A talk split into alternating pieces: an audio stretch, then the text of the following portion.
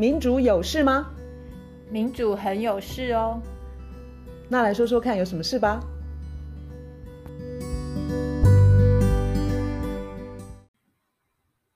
大家好，我是月少。大家好，我是倩怡。我们今天要谈反战，但是反战有多少个方法呢？我们今天要从生态的角度来谈，为什么战争是一件残酷，而且它的破坏力超乎我们想象。应该是说，我们已经完全没有办法想象的范，超出我们能够想象范围的破坏吧？没错，就是呃，我们在我们的反战声明里头有一个重点，就是要把用在战争的军费，把它改成用在呃民生社福还有气候，就是我们要重视气候。我现在在看的一个等于是一个广告吧，是欧洲的一个活动。它的标题其实也是关键词，就叫做 “War costs us the Earth”，就战争的代价是什么？战争的代价是地球。那我们我们先去想象说，假如说俄乌战争没有发生，或是全世界现在很多的这种军事的紧张，或是军事冲突，或潜在军事冲突，或是军费的增加等等等。假设这些都不存在，我们的气候战争。我们面对气候紧急状态，我们都很可能打不赢了。就是我，我们如果是没错专心对付气候，我们的赢面都已经很小了。然后一旦有战争发生，我们所有的注意力、所有的预算、所有的一切的一切，全部都挪去战争那边。然后我们气候这边就不要说荒废了，其实也是荒废了之外，那个战争本身对于气候。对于生态造成的破坏是非常非常非常大的。我们今天就要来谈这个东西。我想大部分人都可以想象战争跟碳排的关系，比如说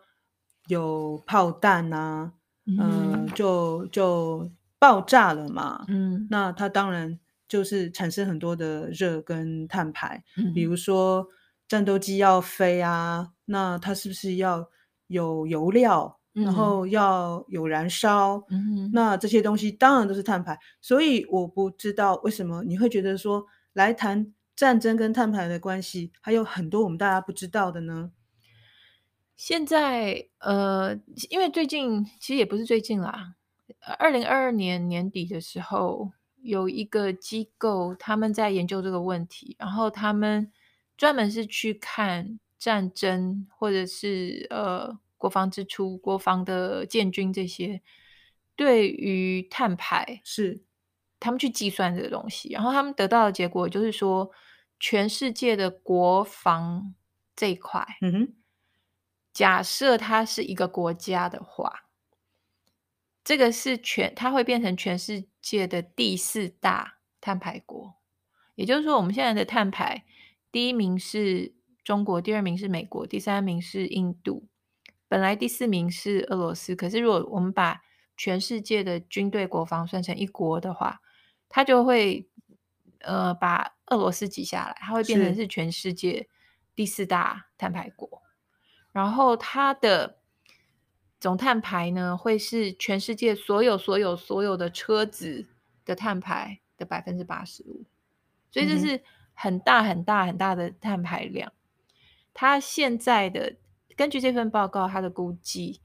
它现在我们全世界的这个军事的碳排，它占全球碳排的五点七到七 percent，不确定。然后他说这个是一个很大的问题，可是是一个没被讨论，是一个严重被忽略的问题。而且他们强调说，他们这份报告是，嗯。严重的低估现现实的状况，因为他们计算很多东西嘛，他们计算像你刚刚讲那些油料啊，然后还有什么一个军舰啊、军机啊建造过程的碳排一定很都很高等等等。可是你刚刚讲的一个东西，他们其实是没有算的，他们没有去算实际打仗当时那些爆炸，那个很难算，我不知道那要怎么算它的碳排，因为就就很难算。然后他没有去算，就是失火。那个火，譬如说被炸烂，然后那个火在燃烧，那个的碳排他们没有算，他们没有去算对于生态的破坏。譬如说，你如果今天是一个森林，它你去森林化，本来这些森林可以吸碳，然后还有你炸炸烂了一堆房子之后，战后要重建，然后又是水泥，然后所以还有很多东西，很多东西要计算进去。他们这份报告就说他们还没有哦，他还有说就会呃有死死很多人，还有医院的各式各样的医疗那些都有，你都会有额外的碳排。所有这一切还要等着加进去的东西还很多，他们这份报告还没有加进去，可是就已经是全世界第四大碳排，相当于全世界第四大碳排国，然后相当于全世界所有车子的八十五趴。所以如果不这么，如果说嗯那些其他的都算进来之后，谁晓得会是第几大国？就是 它的碳排是会非常非常大的。嗯，我了解。它也就是说，他们的估算其实是相当的保守，而这么保守的估计，当然就是你刚刚你提到说可能会到百分之七嘛，是全球碳排的百分之七吗？对，然后目前是估五点五到七。呃，对，我们可以想象，因为国防都是每一个国家都会列为什么机密啊、国家机密啊、密件啊，嗯嗯、呃，极机密啊，对，所以很多军事的活动其实是不会公开的，然后也很难去追踪。那他们这个。所谓百分之七已经是保守的估计了，所以我完全理解，就是很可能这种国防支出跟战争很可能引发的的碳排的量，其实是远大于他们这个估算。对，我刚刚没有讲这个团体，这个叫做 Scientists for Global Responsibilities，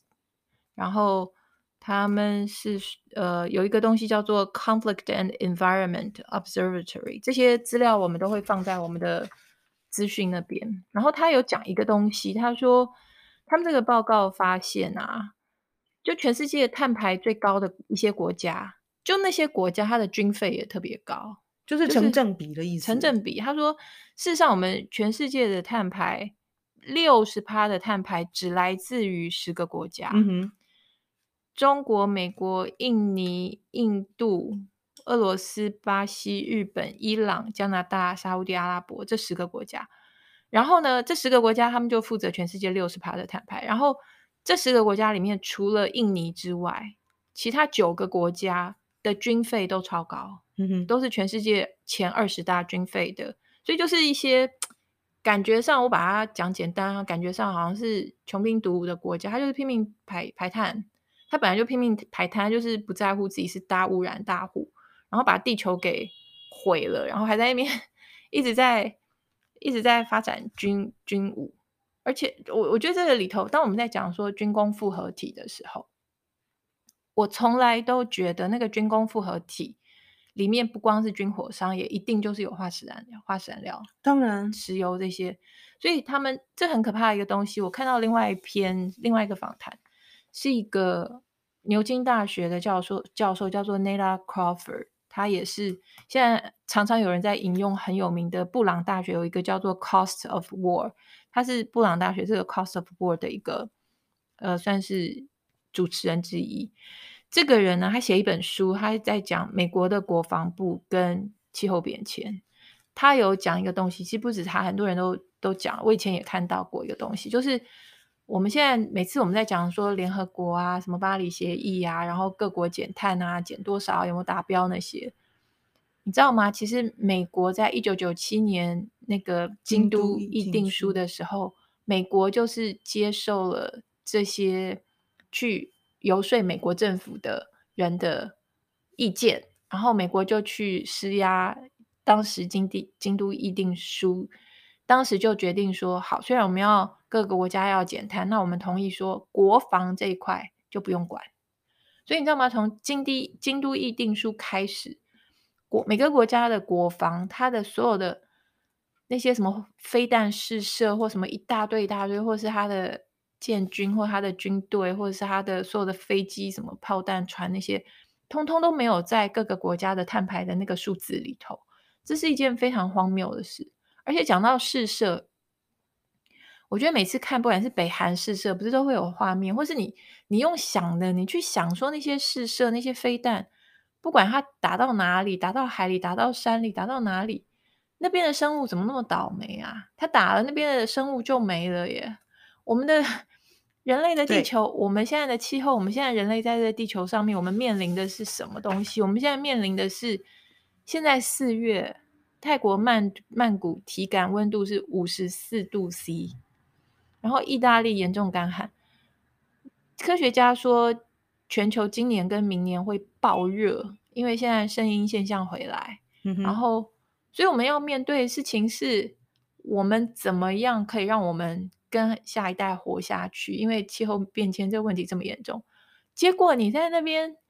制造更多飞弹，嗯、你在那边试试射飞弹，你在那边把生物都进一步加快脚步在面灭绝。我 我觉得这两年因为真的爆发战争了，所以大家会谈到防卫的必要性，或者是说重要性吧。你也知道，最近大家说我们要自我防卫啊，包括台湾。好，那这些国家不管是他说试射好了，他当然是说这个武器测试是要拿来防卫自己的国家啊。那我觉得这个可能无可厚非，就是说你武器，他武器制造了，其实就是要要可以用，所以他要测试。可是怎么样可以把国防跟军事这一块呃引引生引发的那个碳排，能够用怎么样子形式的监督，那真的是很重要。而且如果你没有提醒的话，哎，我们真的觉得。就让我不知道是以美国吧，可能其他国家也也有参与这些意见，就是以美国为首的这些国家，他们尽力用尽所有的力气，就是不把那个国防的碳排放进每个国家的那个碳排量的计算。那这个其实这情况应该蛮蛮应该要纠正的。对，其实你刚刚讲那个问题，我我我读这些资料，其实有分两该怎么解决，其实有可以说。把它简化的话，可以说分分了两派，一派就是说，呃，你国防啊、军事啊那些都很重要，那你就就是要用绿能，你就是要用再生能源，尽量用。然后那这一派呢，他也被批评，就是说他对于军事主义、军事扩张，各个国家的军费在增加，然后每个国家都说自己在防卫，对这个东西没有批评。然后第二派是我自己会比较喜欢的一派，就是。其实这里头就是有那些帝国主义、有军事主义、有一些扩张。因为我们在谈气候变迁、我们在谈生物多样性的时候，我们已经谈了好几次，说这里头都有能源或是自然资源的掠夺，就它本身就是一个殖民主义的那个影子在里面。所以第二派他会觉得说，真正有问题的就是什么资本主义、殖民主义、呃帝国主义这些东西。这个是我自己。比较接近我的理想的那个那个情况，我比较不会觉得说，呃，现在的军事扩张或是军费，因为但全部人几乎全部人的军费都在往上涨，都在往上往上爬，而且爬得很快。这个现象本身有我对我来说有问题，我不会觉得说这个现象没问题，你只要去用绿能什么就好。所以，所以这是两派不同。可是，但是真的有必要一起看。像你刚刚提到，就是说军费的增加当然是一个我们也要压压抑，看用什么办法，应该要压抑的的的情况嘛。所以你知道那个斯德哥尔摩国际和平研究所，它其实每年非常重要，就是它有一个那个全国呃全世界全世界国防军费呢支出的那个报告。嗯，嗯，那今年就是正好刚刚发布。那它根据它的报告，就是全球军事支出已经连续八年增加。那去年呢？去年是创下史上新高，二点二四兆美元，这个金额是占全球的 GDP 的二点二趴，二点二是很多的。我们国家，我以台湾来说哦，我们要争取一个那个文化支出要到二，其实就是非常非常非常非常辛苦的。对，我看到一个一个类似的资料，我不知道我这个资料跟你的那个资料能不能对起来，因为因为这这些资料就就到处有一些，他说。我们现在增加的这些全球增加的这个国防预算啊，嗯、光是那个增加的部分，它就已经超过联合国的气候融资的目标。也就是说，联合国它有个气候融资，你有钱国家你要拿一些钱出来，就是对付气候变迁，包括在穷国那些。然后说了一个数字是 X 好了。结果你那个 X 你拿不出来，大家拿钱出来，这个气候融资拿的很辛苦，不拿就是拖拖拖，然后就是都达不到那个目标，达不到。可是你拿钱出来要要买买这个什么武器、飞弹、大炮，对，或者是那个什么地雷，好恐怖。对，你钱如果要付给军火商，这个钱很快就就就拿出来，而且也已经拿出来。这个比喻非常有意思。这个是很，这个是很怎么讲？那是很写实，很欠揍，对，很欠揍，也很写实。我们现在真正面临的那个超级无无敌就非常大的那个灾难，真的就是气候跟生物多样性跟生态这些。所以我们现在各国政府都是这样子耶，就是把钱拿来做军费，大家都好好好，心中的一就是拍手叫好，然后就说这个什么。什么抑制全全球暖化？哎，这个再想想这样子，我会觉得跟全球暖化我们没办法好好去对付，是这是一体的东西。因为我现在看的这个东西是，就我刚刚讲那个 War Cost Us the Earth，这个是，嗯哼，哎，这个这个应该是有一个叫做 GCOMS，就是有个 NGO NGO 或者智库呢，他就在讲，他就在讲说，譬如说。他他他会讲说，英国政府最近说，他说啊，我们气候预算反正没用完，那这个钱可以拿去买武器给乌克兰。就可是那这样子，下一代就死，就是全死死光，全死是是人类，然后其他生物，就你还要不要有人类文明，还不要还要不要地球这个地方可以住的问题。所以，所以是不是就是借口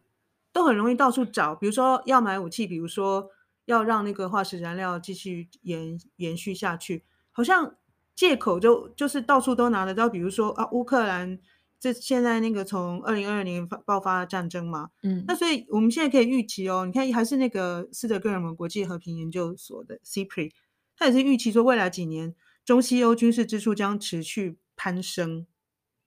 就就是就是有了借口。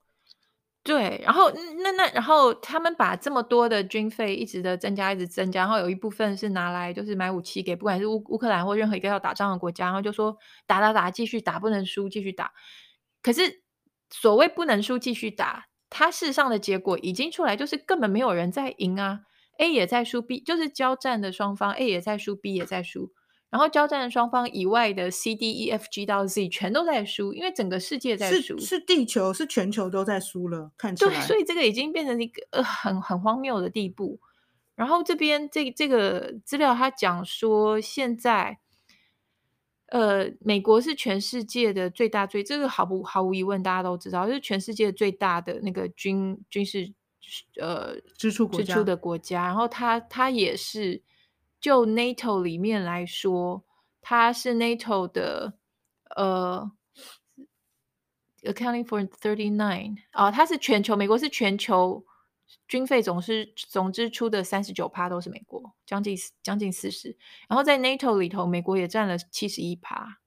所以 NATO 它本身就已经在一直在增加军费，然后欧洲也在增加军费。欧洲它已经在二零二二年的时候已经增加了十三趴，这个是从战后呃二战不是那个冷战以来最最高的最高的增幅嘛，增幅。所以所有的这些数字都告诉我们说，好，还有一个很很很很惊悚的一个数字，就是欧盟。我说的是欧盟，而不是 NATO。欧盟它根本就不是一个军事联盟嘛，大家都知道欧盟不是军事联盟，结果连欧盟。他在二零二二这一年，他的军事支出增加了一百八十三 percent，所以变成说，欧盟变成一个是在 武装的一个，然后这里头到处都是游说的影子，然后这他就列出来说，全世界最大的军火商哦，他们的呃二零二二年的获利都非常的亮眼，就这些军火商。有洛克希德马丁，美国的；雷神，美国的；波音，美国的；呃，Northrop Grumman，这个不知道中文是什么，也是美国的。然后呃，通用也是美国的。然后 BAE System 也是是英国的。嗯。然后有一个叫做什么 Harris Technology 是美国的。然后有一个叫做里奥纳多的是意大利。嗯。Airbus 是法国的。Thales 是法国的。所以这些这些。所有的这这些军火商，他们在二零二二年的获利是非常亮眼的，连台湾都在讲军火股概念，你知道吗？我我觉得台湾也有可能有人在发这种战争财，战争财就是去买军火股，千万不要，我们并不应该去怎么讲，去帮这种东西添柴火。当你去买军这这个军火股的时候，你是在帮战争添加柴火，因为就是给他们有更多的资金去制造更多的武器，武器去杀更多的人，然后让地球更暖化更快速，这都是非常非常可怕的。然后他有讲哦，他说，呃，有钱的富裕的国家，他们花在军事跟国防的钱，是他们花在气候的钱的三十倍。摇头啊，这不是疯了吗？就是凡此种种啊，都让我觉得，我们如果要把生生物多样性，我们如果要把气候当一回事的话，我们是必须反战的。我觉得必须要在一个比较全球的一个层次去看反战到底是、嗯、反战其中一个很重要的元素，真的是跟生态有关的。你刚刚讲那个三十倍，我真的觉得难以理解。然后我就在想说，人们在头脑里面，他是把这两件事情，就是就是完全是两个头脑 的感觉啦？好像就是哦，我这样讲，其实我自己都觉得不好不好理解。好像头脑里面分成两大半，然后一一一半就觉得说买武器啊是必要的啦，然后然后其实就是说，当他也觉得说要降低气候的暖化，因为我们不要再受到那个极端气候的，就是你知道吗？这个不方便，或者是说杀伤力实在太大了，我们也都觉得那个很重要。但是这这这两件事情怎么会这样子？放在同学天平上面做对比之后，发现一个是另外一个三十倍啊，那我真的觉得是很错乱的。我觉得可以解释，就是永远都是那些顶端的精英，他们在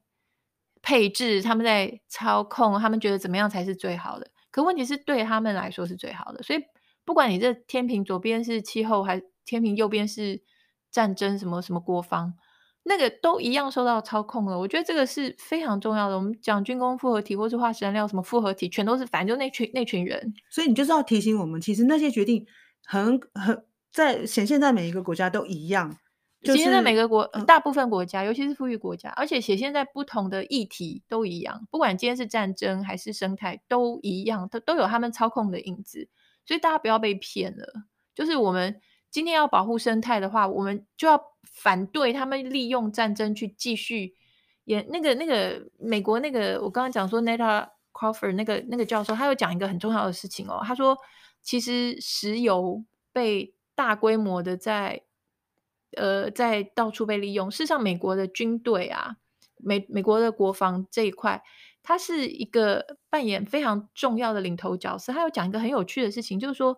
他说：“当以前还没有，就是美国以前的他的海外基地在扩张的过程中，很多海外基地他本来只要扮演的角色是要负责油的补给，不管你是船舰或是飞机，嗯哼，他那只不要加油站加油。可是后来这些加油站就变成一个他们的国防要去保护的一个基地，然后要去保护那个基地，你又要更多的。”飞机跟船，所以这是一个就就循环，有点像一个恶性循环，嗯，然后就变成说，就有更多的武器，更多的基地，嗯嗯，然后要去全世界更多地方扩张，很多地方都要去加油，还有这个把对油的需求带动上来，然后结果美国国内的油的需求也被带动上来，这是一个很有趣、很有趣的历史。他讲的这一段，我觉得非常的有趣。嗯，这一段其实有帮助到了解。嗯。对，然后他他有讲到说，其实当打仗的时候啊，很多时候你瞄准然后打烂的那个目目标，最最有名的可能是那个波湾战争。像我们这个年纪，我们还可能还记得一些画面，是那个油田一直烧，一直烧，一直烧。你想想看，当瞄准的是这些大碳排的，不管是油田或什么、嗯、来源，你去想一下那个那个碳排有多么可怕。我们最近有讲过那个北溪。天然气管被炸，那个时候的甲烷的大量的排放，所以这一切都告诉我们说，战争哦，我还有看到一个那种，就是人类历史那个呃碳排量的那个折线图。嗯、其实二次就是二次世界大战的那段时间，人类碳排也是大大爆发，可以想象，有战争发生的时候，就是碳排大爆发的时候。嗯、所以这告诉我们说，战争。不是只是战争，除了当下有很多人战场上战场上面的人会死亡，包括军民、平民，然后还有作战的战士嘛。除了当下有很多人死亡之外，那其实它对于全球的碳排造成的影响，可能会在地球的另一端造成另外一批人死于天然灾害，或者是，或是所有人，因为 如果地球就，就是说地球上大部分的人就一并再见了这样子。对，然后我有看到一篇，他是在讲说这次乌克兰战争它的那个生态浩劫，它的生态浩劫，他说。其实像乌克兰战争，它现在的水，它对于水的污染，就是战争发生的时候，水资源就已经是会是一个问题，干净的水，然后空气也会污染，然后他说还会有各种辐射的伤害，或至少很很或至少很高的一个呃风险。然后他还说，对于土壤，大家可以想象说一大堆爆炸，然后一大堆化学什么，它对于土壤的污染。土壤的污染会拖垮这个地方的农业，然后除了这个之外，还有就是刚有讲到过的去森林化，因为它只要是树多的地方、森林的地方，然后还会引发野火，那它就会造成生样生物多样性的流失。所以这一切的一切都告诉我们说，我们必须想办法用最高的智慧，就是避战，我们要。减少任何战争可能发生的风险，用各种方法，然后要而且还要用各种方法减少，或者是要去让现在那种各国军备竞赛不断的比赛谁的军费多这个情况没有让它反转，因为它的它带来的伤害实在是太全面、太说不完了，因为它造成的伤害还包括后续前面有讲的，就是之后很多人要去医院。而且一个战争发生之后，是可能接下来几十年、上百年，人的什么癌症变多，或是那些都要医疗，然后这些的碳排要不要算？这些算进去之后，根本就是不得了的事情。所以我们要用非常大的智慧去避战，一定要避战。你从光是从生态的角度来看，也一定要避战。所以反对战争，其实从生生态的角度来讲，非常有意义。因为它超过超已经是不是一个国家的事情，就是超乎一个国界的这样子的范围，其实应该是跨国人士都有应该要共同关心的议题，那就是用我们应该用尽任何一切的方法，嗯，避讲 B 战，现在好像好像都 都会引来乱七八糟的想法。应该就是说，我们想必要哦，是非常有必要。就是说，我们不要让战争发生，那就是能，那只能让各国的人民有共同这样子的认知，然后呢，在他们各自的国家都反对要挑起战争的那一些少数的，就是领导人吧。对，所以我最后再再强调一次，有一个这个这个一个关键字叫做 “War costs us the earth”。战争要我们付出的代价就是地球，这是很严重的事情。那在欧洲有一个活动，它是从四月十三号到五月九号。他他说这个是 Global Days of Action on Military Spending，就是要全世界的人想办法让国家的军费的支出、国防的支出不要那么高，是。是这些钱是应该拿来用在除了民生社福之外，气候绝对我们绝对需要花很多钱在气候这件事情。我们光是气候这一个战争，嗯嗯、我们这个没得选，我们一定要打气候这个战争。我们就好好打气候这个战争，去把地球的生态好好的保护下来、维护下来，让这个地球还可以住人。嗯，这个是最重要。这个只有这个战争是值得打的，其他的所有的战争我们都要谴责，然后我们要真的要去把它避避掉。不要再打仗，你知道吗？你刚刚看讲的那个日期的区间，让我想到那个五月八号其实是欧战截止的日期。嗯，所以当欧洲在呃结束了他们二次大战非常惨痛的的战争的经验之后，到今天他们又发生战争。我觉得这个非常非常惨痛的经验，我们在亚洲可不可能看到世界的历史？一真的有必要这样子这样子循环吗？我我真的觉得。